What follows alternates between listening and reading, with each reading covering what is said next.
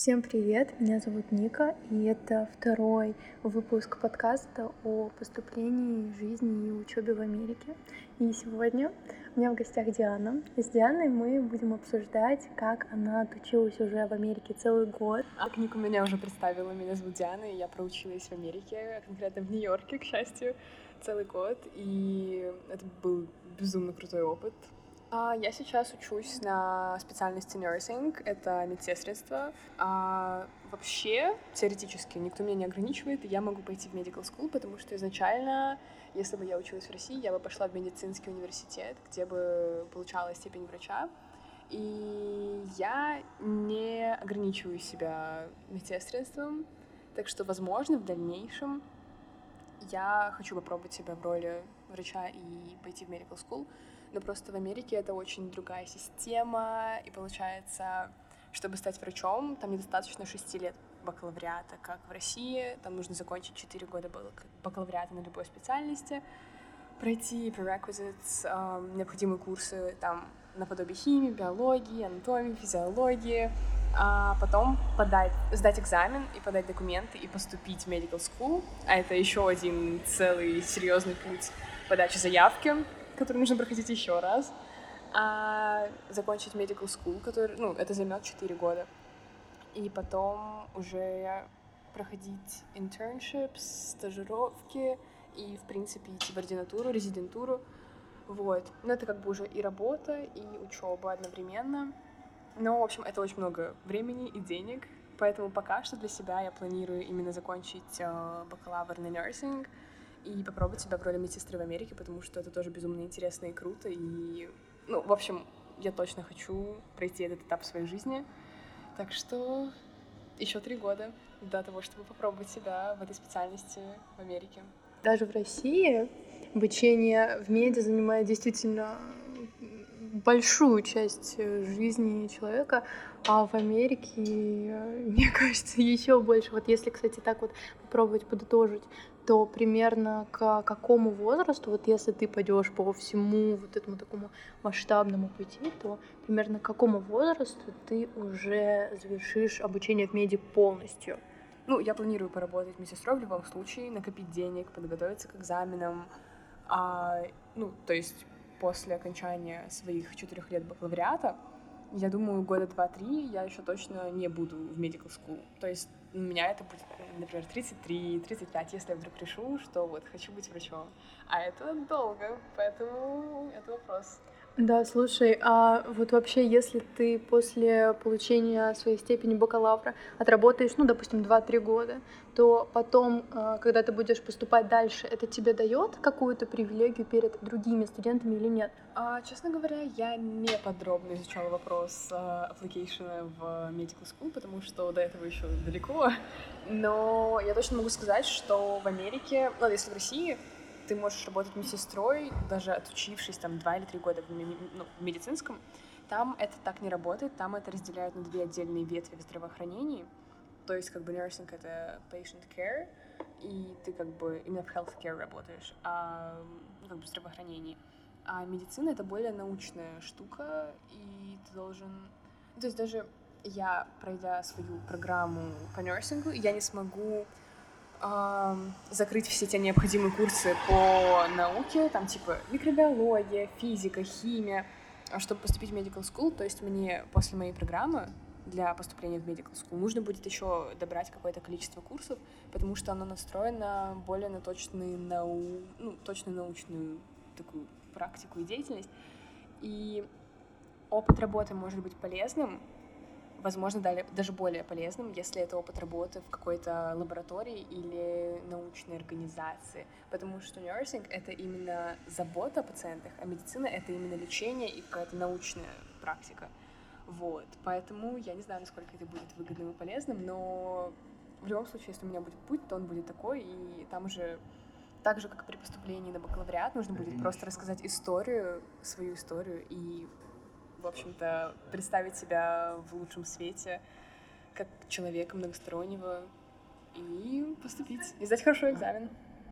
Отлично. Ну, вообще это очень интересно. А, мне кажется, то, что поступление в мед — это, конечно, отдельная тема. Она очень масштабная, очень глобальная, просто для общего ознакомления, так мы немножко ее затронули. А вообще я хочу сказать то, что у меня в университете, а, я э, сейчас а, поступила тоже в университет в Америке, я еще там не училась, и я туда поеду через неделю. Там у меня практически все, с кем я общалась, особенно если это девушки, практически все берут это направление, как у тебя, Диан, вот правда, а, я практически не нашла ни одной девушки, которая брала бы что-то другое. И в целом, так ли это у тебя в университете, и вообще в целом так ли это в Америке, а, и насколько вообще это востребованная сфера? Когда я говорила американцам о том, что вот, I'm a nursing major, ну, то есть я учусь на нерсинге, все говорили, вау, это очень здорово. Mm-hmm. И, ну, потому что это реально ценится, за это хорошие деньги платят. И, ну, в общем, это очень престижная профессия, которую ценят и люди, и государство, и особенно сейчас, после пандемии, она востребована, как я уже сказала. А также, кстати, это относится и к STEM-программе, но мы это обсудим чуть-чуть позже, да, это, скажем, было такое большое, длинное введение в то вообще, чем ты занимаешься, а, на что ты учишься, и дальше я хотела бы у тебя теперь вернуться к началу, а, и вообще расскажи кратенько о том, как ты поступала, о том, сколько времени это занимало, когда ты решила поступать, а, расскажи свой путь эм, от э, того, как тебе впервые пришла эта идея, до того момента, когда ты уже летишь в самолете в Америку. Наверное, толчком для меня было то, что я съездила в англоговорящий лагерь в Испании, и я поняла, что жизнь и учеба есть не только в России, за пределами тоже, и это даже интереснее, дает больше возможностей, можно узнавать мир, знакомиться с крутыми людьми. И я начала изучать вопрос поступления за границу, и ну, как бы я рассматривала разные страны, но потом, когда... Нет, до пандемии была эра американского ТикТока. Mm-hmm. Причем сначала это были пустые истерики. И я помню, мне даже моя лучшая подруга говорила, что это нездорово, ты просто плачешь по несбыточной мечте. На что я сказала «watch me». И ну просто как бы уехать за границу можно разными способами, а образование — это один из, наверное, самых интересных и доступных, и, наверное, правильных в какой-то степени вариантов, особенно вот в нашем возрасте, когда вот заканчиваешь школу, и можно как раз-таки поехать учиться. А, так что я начала смотреть возможности о поступлении, ну, возможности поступления за границу, как это сделать, как это сделать со стипендией, потому что как бы финансирование, ну, возможности финансирования было не очень много. А, ну и вот, наверное, в десятом классе, в начале десятого класса, я уже начала серьезнее задумываться о том, что же мне делать со своей жизнью. На тот момент еще в Российском университете РНИМУ имени Пирогова была программа обмена с Миланским университетом для лечебного факультета лечебное дело. И я думала, может, мне стоит попробовать поступить на эту программу, но для нее нужно было сдавать IELTS и еще какой-то медицинский экзамен, а для Америки нужно было сдавать TOEFL и SAT. И это были разные пути, но я понимала, что, наверное, российский мед — это легче и, наверное, дешевле.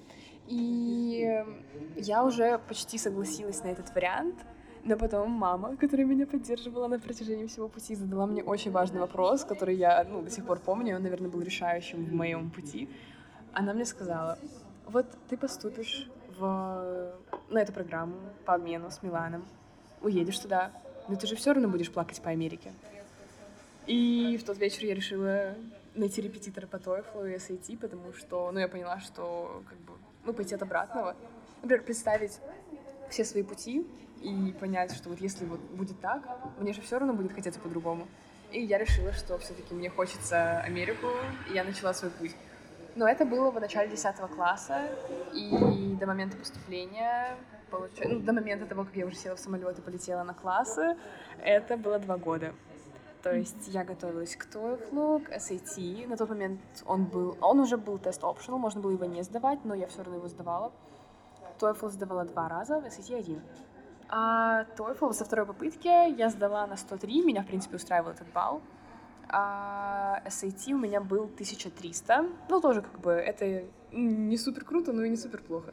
меня устраивали эти баллы, поэтому я остановилась на этом этапе, и дальше уже в начале, ну, точнее, летом после 10 класса начала готовить заявку, заполнять Common App, выбирать университеты.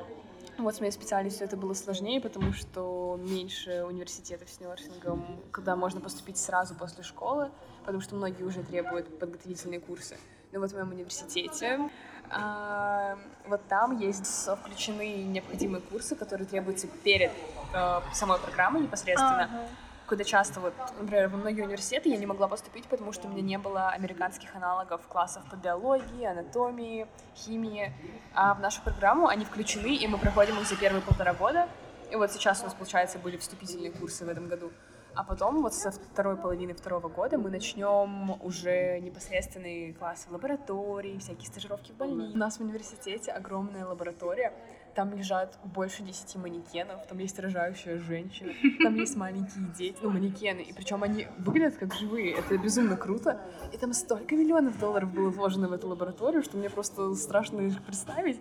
Это еще очень интересный момент, что и Диана, и я, мы обе не пользовались какими-либо агентствами. И Диана и я, мы обе в этом так барахтались. Насколько вообще этот путь для тебя, если оценить по десятибалльной шкале, насколько он был сложен и насколько ты бы повторила это опять? Я бы определенно это повторила, потому что это было на самом деле очень интересно. То есть для меня сложным вот сложность, с которой я столкнулась, это то, что я делала это одновременно с подготовкой к ЕГЭ.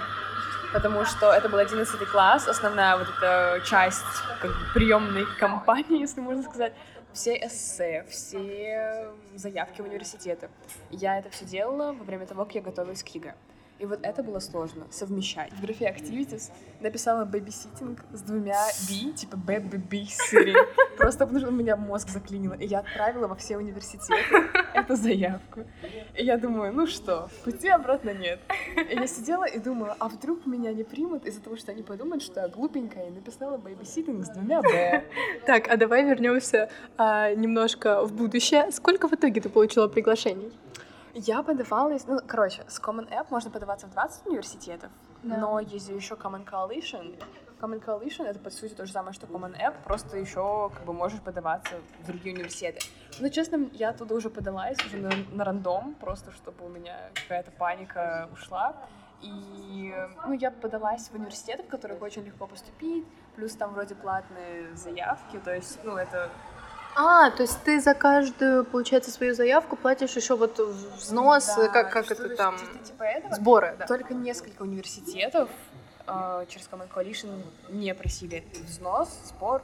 И, ну, в общем, я уже не помню, это было как-то смутно, и там были университеты, в которые я просто подалась, чтобы, ну, знаешь, где прям вообще запасные варианты. Mm-hmm. Я даже не особо не хотела. Вот. А меня приняло, блин, я уже даже не помню, 13 вроде бы точно меня приняли. Ну, опять же, они приняли, но там были варианты с финансированием, которые я не могла позволить. Ну, это просто типа, сам факт того, что да, я поступила, но я бы туда не поехала учиться.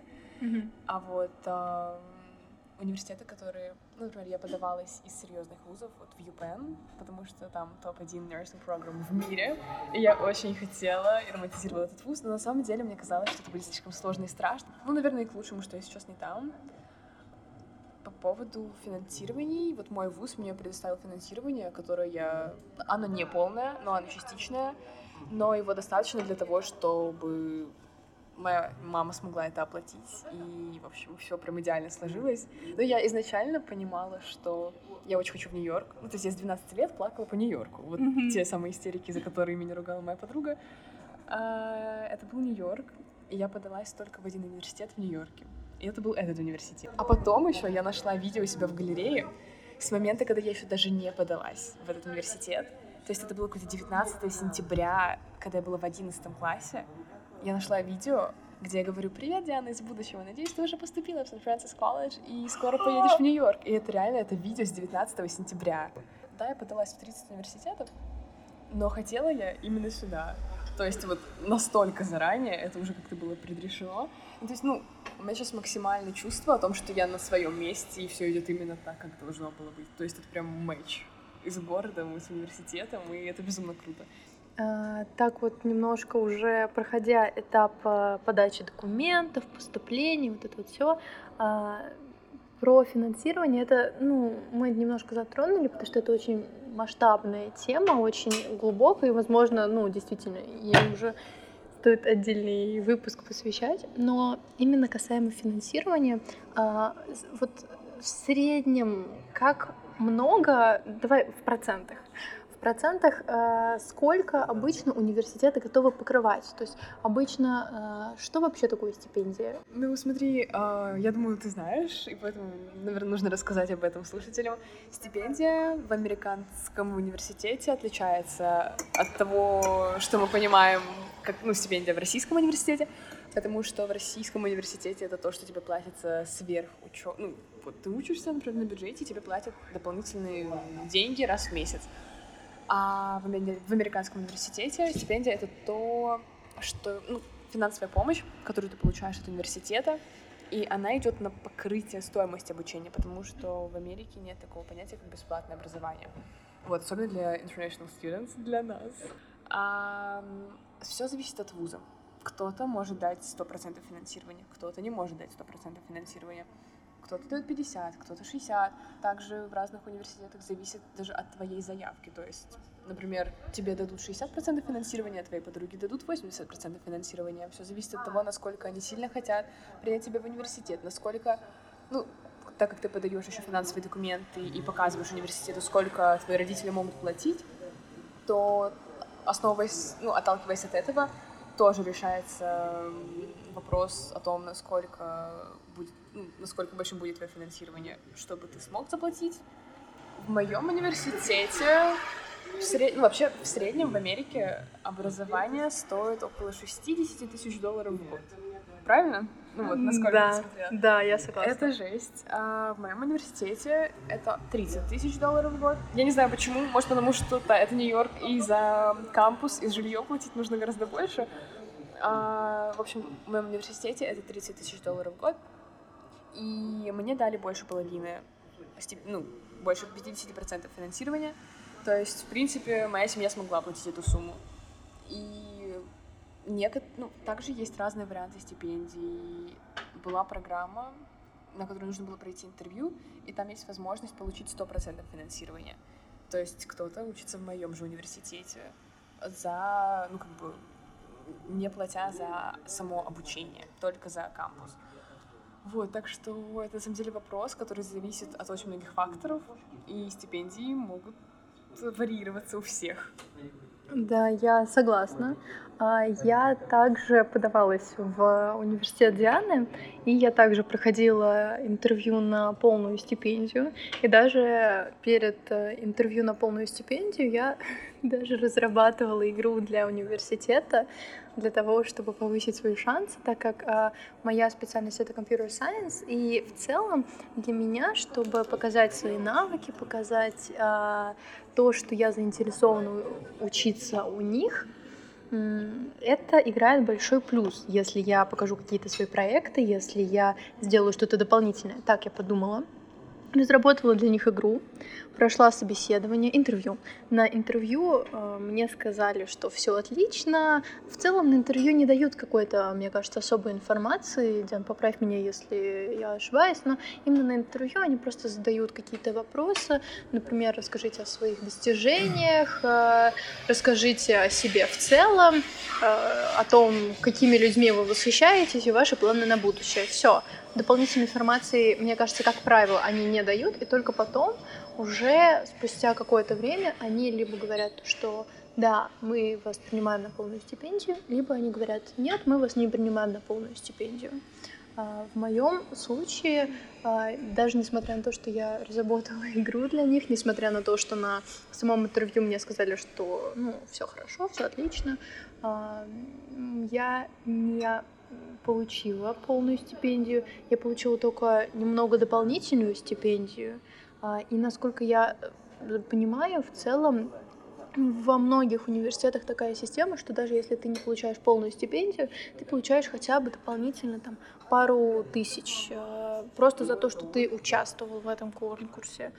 И как ты думаешь, насколько вообще реально в таком конкурсе выиграть? Даже не, ну, не только от твоего университета, а в целом, насколько реально поступить вот полностью бесплатно в Америку?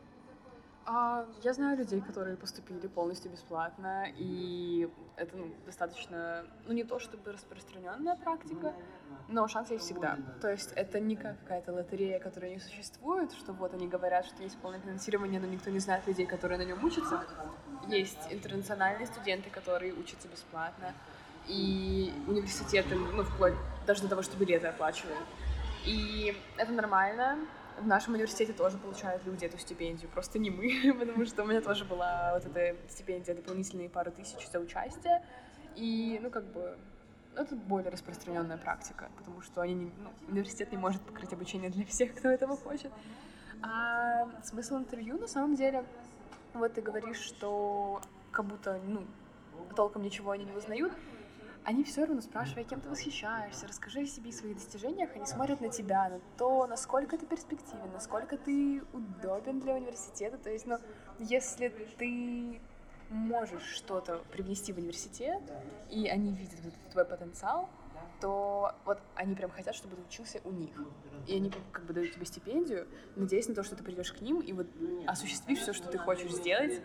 А, ну, грубо говоря, в общем, есть такое как понятие, ну, многие говорят, что университеты дают стипендии э, людям, которых они понимают, что когда они отучатся в их университете, они сделают что-то такое грандиозное, перспективное и хорошее, что потом в итоге прославит, грубо говоря, их университет, потому что вот, этот человек, который сделал вот эту крутую штуку, учился у нас, и то есть как бы университет потом получит тоже лавры за, за этого человека. И то есть если приемная комиссия видит в тебе вот этот потенциал, то, соответственно, у тебя есть гораздо больше шансов получить это финансирование. Э, ты, кстати, упомянула очень интересную тему, я тоже хотела к ней вернуться. А, это тема того, что действительно университеты и ученики, студенты, они должны сойтись, должны сойтись в своих ценностях должны сойтись в своих каких-то взглядах. То есть есть университеты с разной репутацией, есть университеты, которые по-разному смотрят на мир. Некоторые университеты от своих студентов требуют много учиться, достигать а, самых лучших результатов в какой-то определенной области. Допустим, есть университеты, которые больше направлены на, на науку, и того же они ожидают о своих а, студентов я узнала то, что в Америке достаточно большое внимание уделяется тому, чтобы студент, помимо того, что учился, еще и занимался своей жизнью, чтобы у него были дополнительные активности, чтобы студенты общались между собой, чтобы сообщество этого университета а, включало в себя каких-то определенных людей, которые, возможно, заинтересованы в каких-то общих вещах. И это как раз э, хорошо соотносится с тем, что университет и студент должны, грубо говоря, найти эту точку соприкосновения, которую студент должен отразить в своей заявке. То есть писать заявку только под университет неправильно, но в то же время писать заявку вообще не опираясь на университет, мне кажется, тоже неправильно. И как ты думаешь, насколько э, похожа вот эта система в системе образования России, стран СНГ, и действительно ли это так, что университет в Америке и будущий студент в Америке должны найти матч, грубо говоря, а в России все-таки больше опора на оценки? как раз-таки мне почему-то кажется, что в Америке гораздо больше университетов, чем в России, именно за счет того, что у них разные ценности. То есть, ну, пример с практики. Вот у меня университет, там сильная как раз-таки программа по nursing, и раньше были еще спортивные программы, у нас было много атлетов.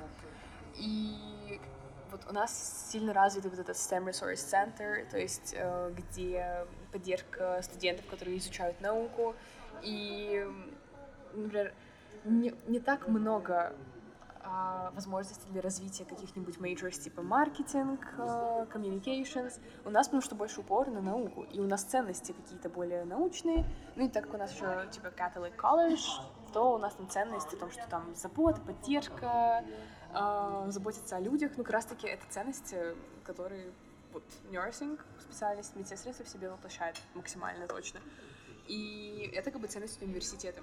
Я была у своей подруги в творческом колледже, Барретт колледж, в апстейте Нью-Йорка. И там тоже очень здорово, но я понимаю, что я бы не могла там учиться. Там очень творческие люди, там все такое расслабленное, такое креативное, но это не то, что... Ну, это не то, зачем я шла в универ, это то, зачем шла моя подруга, потому что она как бы филмейкер, она пишет музыку, и то есть каждый университет создает разную среду для развития каких-то твоих качеств. И если ты идешь с набором каких-то качеств изначально и с набором каких-то целей изначально, ты должен как бы искать университет, который сможет поддержать твои цели. И то есть как бы абсолютно точно, что не нужно игнорировать тот факт, что у тебя может быть матч или не матч с университетом. То есть ты изначально, когда ищешь университеты, должен для себя выявить какие-нибудь главные качества тебя, главные цели твои. И уже потом, когда ты ищешь университеты, смотреть не только на то, какие программы предоставляют университеты, а также на то, прям вот на сайтах университетов обычно написаны ценности. И ты смотришь, составляя, ну, как бы, является это твоими ценностями. Если, не, не знаю, где-нибудь ценность там идти по головам ну, грубо говоря, утрированно очень, идти по головам, там, типа, добиваться всего, несмотря ни на что. Ну, какая-то, может, ну, понятно, не будет ничего плохого сказано, ну, но да. вот прям такое вот достигаторство и прорывание. Индивидуализм такой. Да, кому-то вот это прям заходит, и кому-то это нужно. И эти люди, вот у которых такие же цели, вот которые ты при поиске выписал себе на бумажку, думаешь, мне это надо. И если ты видишь это на сайте университета, думаешь, все, сюда я хочу, а, например, я бы посмотрела и сказала, нет, сюда не хочу, потому что, например, мне была цена поддержка, дружелюбие, такая теплая атмосфера и помощь людям. Как, ну, вот, мне было интересно это, и я искала университет, который поддерживал мои ценности, и университет, в котором я бы могла поддерживать его ценности а не выбиваться из этого. И как бы, когда ты ну, готовишь заявку, ты можешь поступить в университет, с которым у тебя не совпадают ценности. Точнее, ты можешь подать туда документы. Но если они прочитав твою заявку, в которой должны быть отражены твои ценности, поймут, что у вас разные ценности. У тебя меньше шансов быть принятым в университет, потому что ну, ты не будешь дополнять комьюнити университета, и университет тоже не дополнит твои амбиции и цели. Насколько учеба в Америке может э, помочь личности вырасти, и насколько это уникальный может быть опыт Давай так.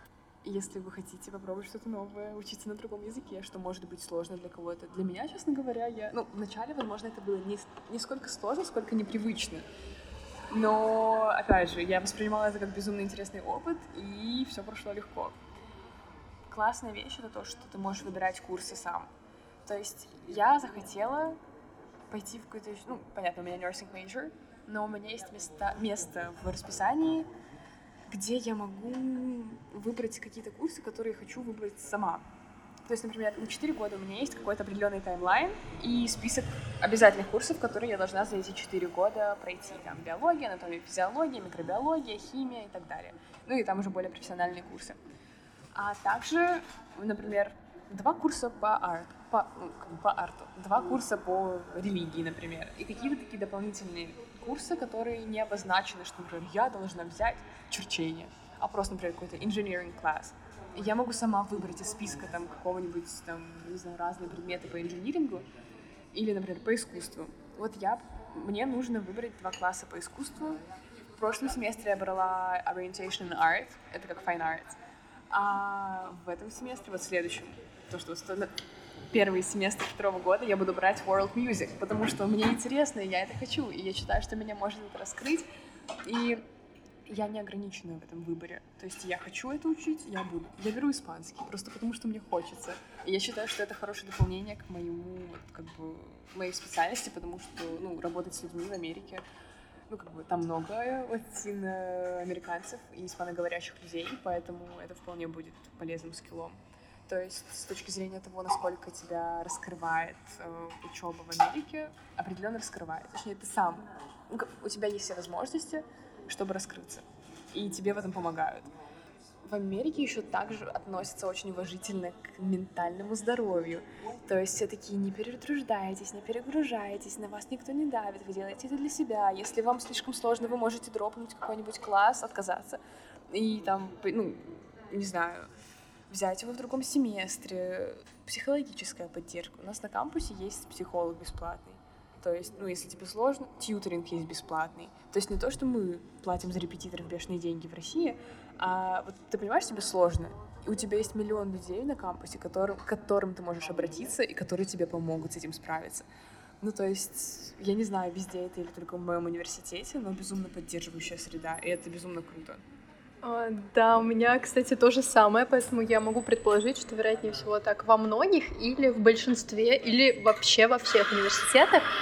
А, в моем университете даже есть нутрициолог, который может помочь составить питание. И нам постоянно говорят, пожалуйста, обращайтесь ко всем, мы тут вас всегда услышим, поймем, и что бы вы ни захотели, мы попробуем сделать все возможное. Так что это действительно во многих университетах, или, возможно, даже во всех. А мне хотелось бы узнать, как много нужно брать кредитов, как э, можно мало их взять, какой обычно минимум и как обычно выглядит расписание среднестатистического американского студента. И, возможно, можно даже сравнить с твоим расписанием. Но я могу рассказать про систему в своем университете. У нас идет система кредитов. Кстати, там вроде два варианта. То есть кто-то говорит, что у него максимум 18 кредитов, а у кого-то там 3, но они по-другому считаются. У меня система там, где 18 кредитов, то есть э, мне... У тебя тоже? Mm-hmm. Супер. А, объясним на этой системе. А, кредиты — это просто, ну, простым языком, если объяснять, это вес предмета. То есть в семестр нам дозволено взять максимум 18 кредитов, минимум 12 у меня в университете. А, и получается в среднем один предмет без лабораторий, ну, например, испанский.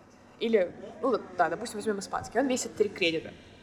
А, например, биология с лабораторией. То есть вот э, в такие научные предметы часто включают в себя классы с лабораториями. Они весят 5 кредитов.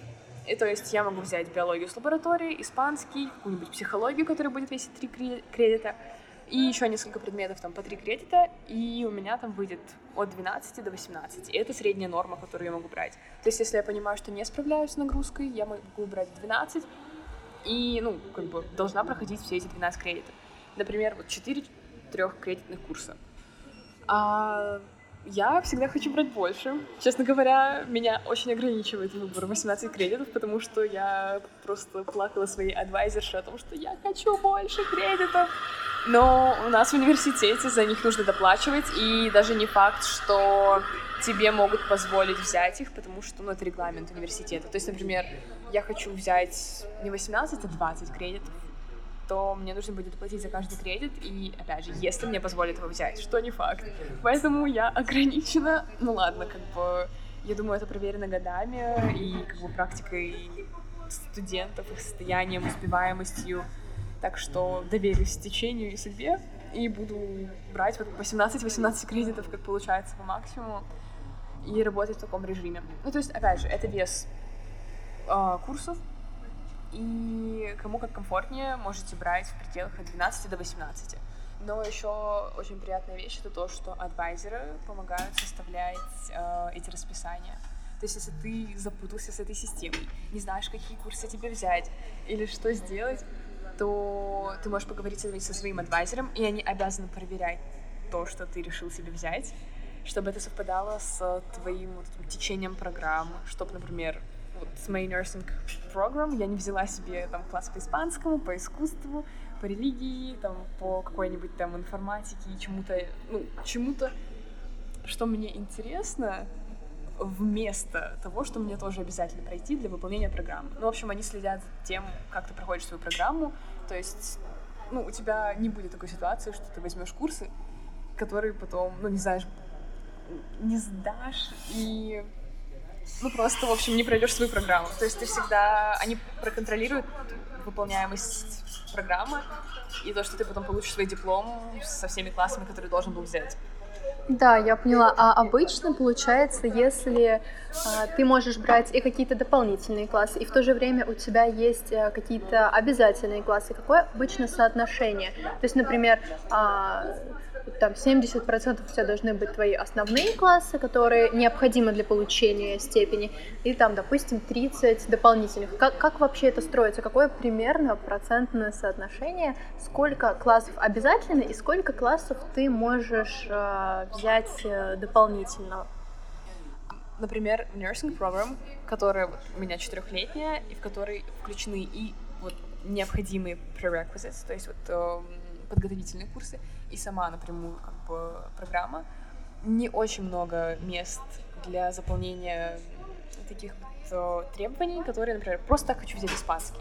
У меня не так много возможностей в каждом семестре взять, потому что вот у меня будет превышение кредитов. Это зависит. И у тебя, например, будет больше возможностей взять курсы, которые ты хочешь, тоже по какому-нибудь китайскому или корейскому. А, вот что ты учишь, хочешь взять? Я взяла латынь. А, я планировала взять китайский, но нет, а, просто у меня тоже, на самом деле, очень мало места, крайне мало, потому что у меня очень много обязательных предметов, таких как письмо, которое обязательно должны пройти все. А, у меня углубленная математика, ты это помнишь. у меня самый сложный курс математики, и плюс у меня очень сложный курс информатики, и в целом у меня а, все в целом сессии закрыты. Единственное, что я могу выбрать сейчас, это только один дополнительный предмет, помимо моих активностей. Это у тебя также или сколько у тебя примерно предметов ты можешь взять? Можно брать майнеры, это как бы мини-специальности. А если я... Я попробовала взять майнер in public health, а, но мне адвайзер сказал, что если я возьму minor in public health, я не смогу взять испанский, потому что мне не хватит места закрыть потом все классы. Но я поняла, что испанский мне хочется взять гораздо больше, поэтому я, наверное, дропну minor, потому что я хочу следовать своим, не знаю, каким-то более именно в общем, получить не просто корочку о том, что у меня public health minor, а получить именно знания по испанскому, потому что мне это важнее. И я считаю, что это будет более правильнее. Ну, я так чувствую. И как бы, опять же, мне, мне есть такая возможность, поэтому почему бы нет? А, зависит от твоей программы. Сколько у тебя вот свободного места для других классов. То есть это может быть, там, не знаю, хоть один курс того, чего ты хочешь в семестр, и, например, пять обязательных, там, которые у тебя по, программе. А можно вот взять, как у меня в следующем семестре, например, два обязательных, то есть у меня будет микробиология и химия. А дальше я беру испанский, uh, world music, и там, короче, предмет, как такой семинар повышенной сложности. Он называется Environmental Crisis and World Religions. То есть он закрывает мои requirements по религии как раз-таки, потому что вот у нас же Catholic School, как я уже сказала. И это, как бы, мне кажется, очень интересный курс о том, как окружающая среда и кризис окружающей среды.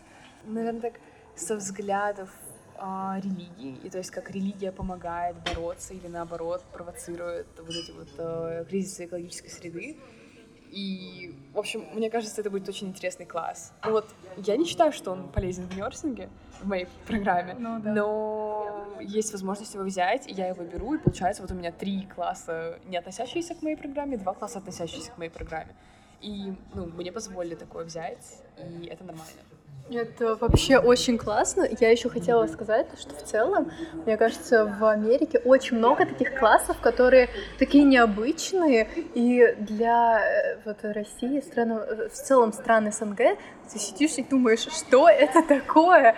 И э, у меня э, сейчас класс, который называется «Монстры и чудовища». А, и на этом классе э, мы будем проходить э, на примере Франкенштейна то, как э, некоторые люди могут ощущать себя отрешенными от общества и в то же время, как им вливаться в это общество правильно, как э, сделать так, чтобы не ограничивать себя в своей странности и в то же время подходить под э, стандарты общества. Это, э, я еще пока что мало что знаю об этом предмете, но мне кажется, это так необычно, и ты тоже сейчас рассказала, и у тебя тоже такой необычный предмет. А в целом, насколько, ну, были ли у тебя какие-то такие необычные случаи в университете? Задачи очень необычные ставятся, возможно, необычные предметы, возможно, необычная домашняя работа, а, и это помогает общему развитию и в целом развитию тебя как личности, опять-таки, вырасти тебе как личности и может даже не относиться к основной твоей специальности, и тем не менее это что-то такое очень интересное и очень необычное. Расскажи, пожалуйста. Это, ну, у меня была история с классом по социологии, и были разные профессоры в университете, но вот у меня был такой профессор, который давал такое домашнее задание, как нарушить социальную норму. И, ну, это определенно была точка роста в плане того, что я вышла из зоны комфорта, и это было очень интересно. А, было домашнее задание, как я уже сказала, нарушить социальную норму и снять это на видео на протяжении пяти минут и написать по этому эссе. Я еще тогда подумала, серьезно, как бы, на тот момент я не думала, что это какая-то точка роста. Для меня это был, ну, такое а, ошеломление о том, что, типа, что за бред? Зачем я вообще здесь нахожусь? В общем, я бегала в простыне по парку, и моя подруга снимала меня на видео на протяжении пяти минут. И на меня оборачивались люди, типа, что я делаю? И это было ужасно неловко. Ну, кстати, потом я уже вошла во вкус, я уже даже начала танцевать, потому что, ну, это было весело. И вот после, наверное, двух минут уже нормально. Но когда бы еще я такое попробовала, и потом еще написала по этому эссе, и, ну, то есть, как бы, это очень необычно, но зато теперь какая история есть. Да. И, ну, просто, вот я не думаю, что в России были бы такие задания, я еще тогда подумала, что, блин, а если меня депортируют? Типа, не все же живут там, чтобы на постоянке, и можно было нормально бегать в простыне по парку. Но, к счастью, все было хорошо. На самом деле, в этом плане Нью-Йорк... Люблю Нью-Йорк, потому что не все оборачивались. Люди привыкли к тому, что люди творят всякую фигню, и... Ну, в общем, люди просто к этому относятся, потому что каждый как-то в своей оболочке, в своем мире, и они не так реагируют на какие-то странные вещи вокруг потому что их много. Кстати, давай поговорим о людях. А, мне кажется, это очень важно, потому что в другой культуре познакомиться с другими людьми, возможно, даже завести близкие дружеские отношения, это может быть непросто. И я хотела бы узнать о твоем опыте дружбы с американцами, о том, а, насколько вообще это реально, потому что многие говорят, что это достаточно сложно именно близко подружиться. И как ты воспринимаешь это? Ну, смотри, а насчет глубокой дружбы. Тут вопрос сложнее, потому что вот насколько я это поняла и почувствовала, у американцев другое понятие о дружбе в принципе. Они легкие на подъем, легкие на общение, и вы легко можете стать приятелями, потому что, ну, в общем, просто рандомные люди, вы просто начинаете общаться, привет-привет, пока-пока, здороваетесь, можете там переписываться, общаться в классе, но прям такого глубокого общения у меня с американцами не было. Ну, было несколько раз, мы общались с девочкой на какие-то там серьезные темы, но я не могу сказать, что мы сейчас настолько близкие подруги, что мы общаемся каждый день или что-то еще. То есть, ну, я с ней, наверное, не общалась месяца три. То есть вообще ничего о ней не слышала. И, наверное, когда мы, ну, я вернусь в университет, мы снова будем видеться и, типа, общаться, а потом не общаться какое-то определенное время. Вот. И дружба у меня больше клеится с русскими, которые в Нью-Йорке. Вот, их много, это приятно. И, в общем-то, ну, не знаю, на мой взгляд, американцы более поверхностные, то есть глубоко в душу тебя далеко не все пустят и далеко не сразу. То есть вот у меня не было опыта глубокой дружбы с американцем, потому что, ну, все-таки разное понятие об этом. А, я хотела теперь вернуться к теме документов, это, возможно, тяжеловатая тема, потому что получение визы в Америку — это нелегкий процесс. А, но давай кратко просто пройдемся, какие могут быть документы, какие в целом требования, ну, как это проходит а, и что требуется от студента. Хорошо. А, ну, изначально тебе нужны результаты экзаменов и ну, TOEFL и SAT, то есть ну, языковой экзамен и вот SAT аналог американского ЕГЭ. А, но некоторые вузы могут требовать его. Также диплом об окончании школы, то есть вот как это, сред... нет, не среднее, началь... ну не начальное образование, ну, в общем, это как бы high school диплома. И как бы дальше для того, чтобы поступить в каждый университет, тебе нужно одно эссе, это personal statement, от нас на 600 слов, на 650, да? Common App. В общем, эссе такое главное, основное. И также каждый университет может требовать, ну, чаще всего это происходит, они требуют дополнительное эссе, э, типа, почему наш университет? Или напишите, что для вас целеустремленность. Вот если как раз-таки, например, целеустремленность — это одно из главных, одна из главных ценностей университета, они как раз-таки для того, чтобы понять, насколько вы с ним сходитесь в ценностях, спросят у тебя эссе, ну, в котором ты должен раскрыть, что это для тебя, чтобы они поняли, насколько ну, ты им подходишь. И, ну, получается, каждому университету ты должен вот индивидуально писать эти дополнительные эссе. Это, наверное, такие академические документы, но также много финансовых документов. В основном от твоих родителей, о доходах, чтобы университет понял как раз-таки, сколько ты сможешь платить, сколько они могут дать тебе финансирование. А, это, наверное, такие основные вот пачки документов. Но потом еще документы на визу, когда тебе нужно проходить интервью на визу. Ну, по сути, это вот письмо о принятии тебя в университет, наверное, твои оценки, какие-то достижения, чтобы они поняли, что ты едешь учиться, а не просто, чтобы там уехать, и все, и тебе все равно учеба. Потому что ты должен показать визовым офицерам твое, ну, показать твое намерение хорошо учиться. А, и, опять же, финансовые документы, которые будут подтверждать э, работоспособность там, твоих родителей, которые будут платить. Спонсоров, грубо говоря. Ну, так они и называются. Так, то есть ты э, отправляешь все академические документы в университет. А, это эссе, это твои оценки, это тест по английскому, это SAT, если он сдается. А затем университет присылает письмо, в котором он либо берет, либо не берет. Если университет берет, дает стипендию, а, соответственно, это уже, допустим, тот университет, в который а, ты бы хотела, допустим, поехать.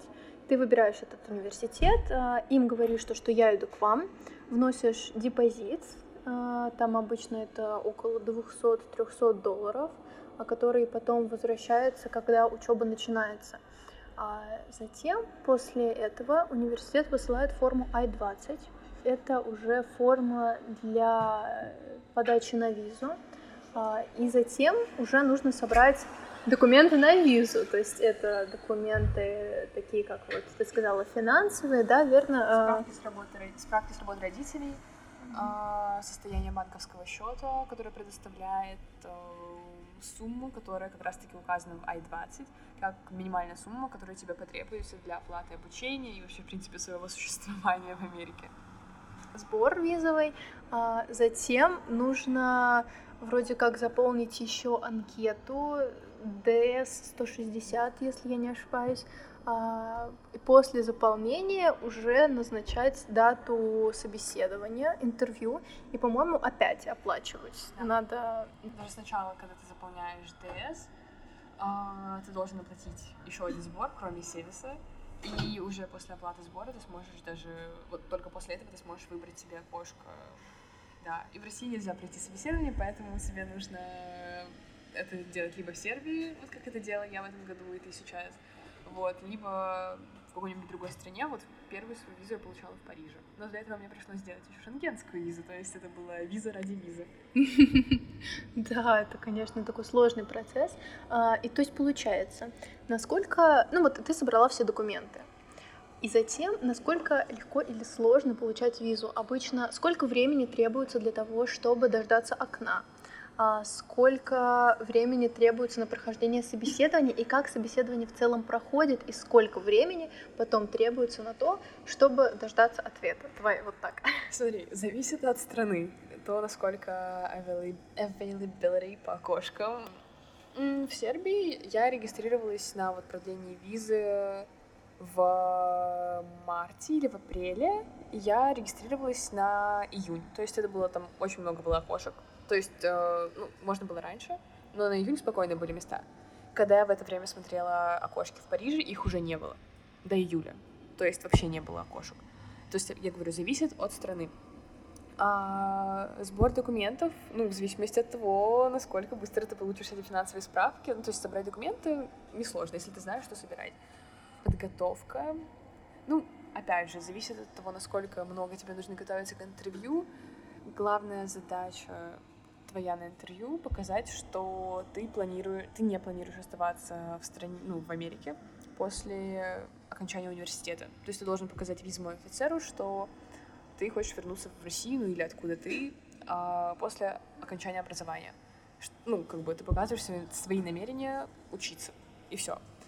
Также обычно спрашивают, там, кто спонсирует обучение, почему именно эта специальность, почему именно этот университет. Ну, то есть все то, что все, к чему ты готовишься и через что ты проходишь, тебя просто спрашивают, почему, зачем, и что ты собираешься делать, как ты собираешься это делать, и как ты, ты собираешься это платить.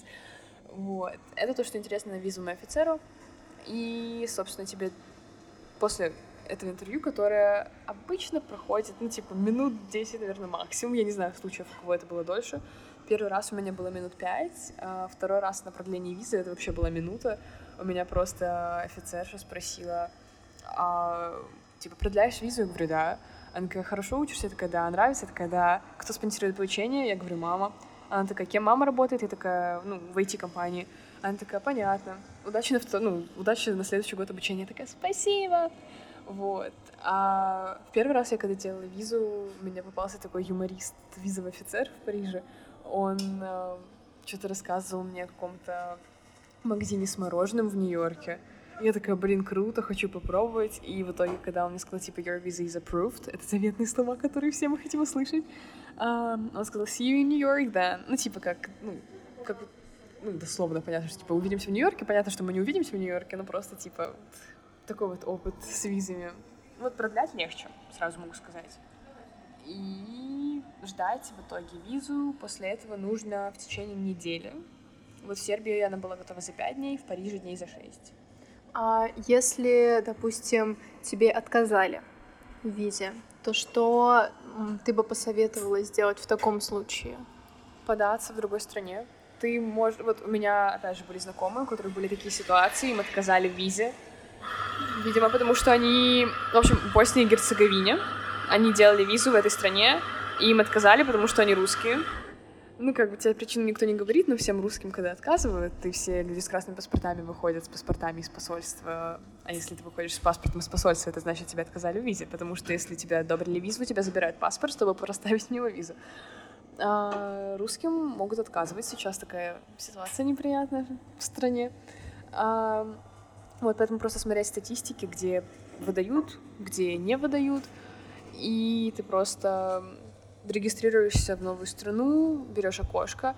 Можно, я так поняла, от университета просить письмо о том, чтобы тебе сделали какое-то разрешение на экстренную, грубо говоря, как окошко, ну то есть чтобы ты вне очереди выбрал какое-то окошко, чтобы эти какие-то дополнительные слоты открылись, и тебя приняли на эти окошки, потому что тебе это срочно нужно, чтобы начать обучение.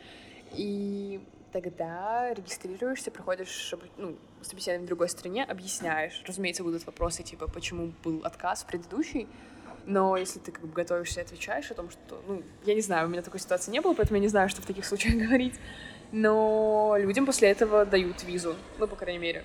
Те, кого я знаю, им после отказа в Боснии и Герцеговине, вот как раз-таки в Сербии одобрили второй раз, и все было хорошо и благополучно.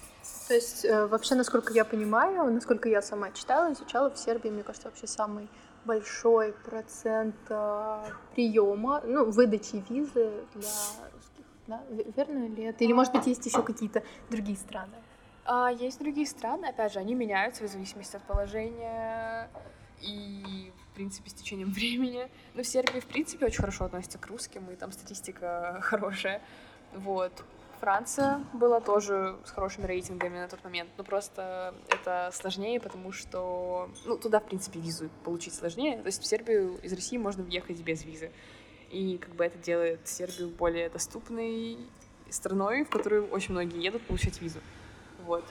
В других странах, ну, вот из того, что точно не надо, это Босния и Герцеговина. Босния и Герцеговина. Господи, как она называется? В общем, вы поняли. А, и Азербайджан. Тоже раньше было а, нормально, потом рейтинги стали падать, и многим стали отказывать. А, в Казахстане делают, в Сербии вот чаще всего делают, ну и вот в шенгенских странах, в Италии и в, во Франции делали. Хорошо, я еще хотела с тобой поговорить про STEM. А, мы это упомянули, там один моментик был.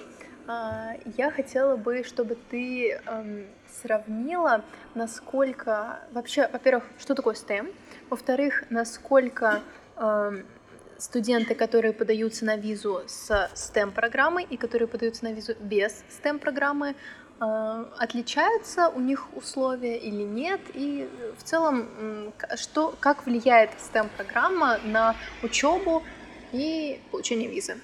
Ну смотри, STEM изначально это область специальностей, которая расшифровывается как э, Science, Technology, Engineering, Math, то есть это научные специальности. Никаких особо отличий при подаче на визу нет, потому что, ну, если тебя принял университет, то вы как бы все в одних условиях. Но во время учебы понятно, что у тебя будет много курсов там по математике, физике, химии, биологии и так далее, в отличие от какого-нибудь маркетинга или communications, а, ну, как бы просто разные предметы.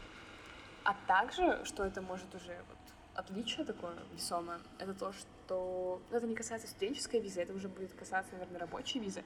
После окончания бакалавриата на STEM-специальности у тебя вроде бы три года на поиск работы, а если ты, у тебя не STEM-специальность, у тебя год на поиск работы.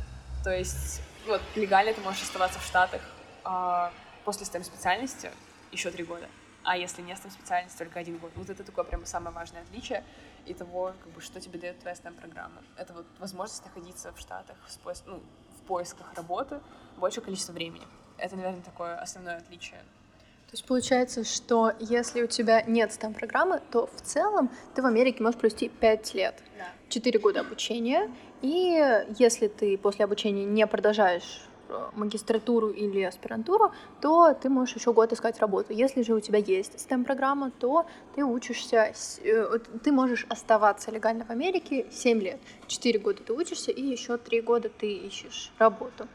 А, хорошо, и тогда я хотела бы тебя попросить а, подвести итог этого года, который ты провела в Америке, чему ты научилась, э, возможно, есть что-то, чем ты еще хотела бы поделиться.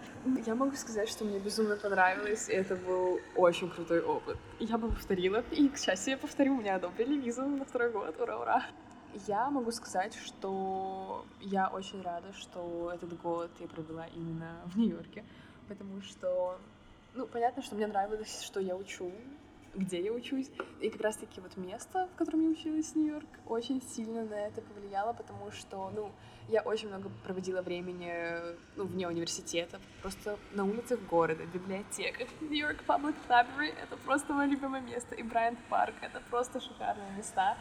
Мои safe spaces. А, я безумно люблю город, и мне это очень как бы помогало, в принципе, находиться в балансе с собой, и то есть, влиял на мою учебу и на душевное равновесие. Также, опять же, учеба в Америке, кроме знаний, дает какую-то моральную опору и поддержку, и то есть все очень поддерживающие. И, то есть у меня не было ну, вот, вообще давления на меня ни со стороны, вообще ни с какой стороны. И я просто училась, э, заботясь о своем ментальном здоровье, физическом здоровье. И у меня как бы хватало на это времени и ресурсов. И ну, вот это все в комплексе, то есть и обстановка, и город, в котором я хотела находиться, и какая-то вот такая забота окружающих, в принципе, атмосфера, комьюнити, оно очень сильно меня вдохновляло и как-то сподвигало росту, и, безусловно, ну, как бы, учась в Америке, я думаю, мы все становимся более самостоятельными, потому что мы вдали от семьи, от родственников, но мы как бы обретаем новую семью, друзей, знакомых, круг общения. И, ну, это безумно интересно и круто. И мне очень понравилось. Прям рекомендую. Ну, отлично. А, я думаю, на этом мы закончим. Спасибо тебе большое, что ты согласилась со мной обсудить Америку, твой опыт. И это было очень интересно, правда. И я очень рада, что мы с тобой записали такой подкаст. Вот. И я надеюсь, что вам тоже понравится. Спасибо всем, пока-пока. И я желаю тебе удачи в следующем учебном году. Спасибо, тебе мы... тоже. Спасибо, мы еще увидимся в Нью-Йорке. Да. Так что потом будешь рассказывать, как тебе. Да. так что до встречи уже в Нью-Йорке.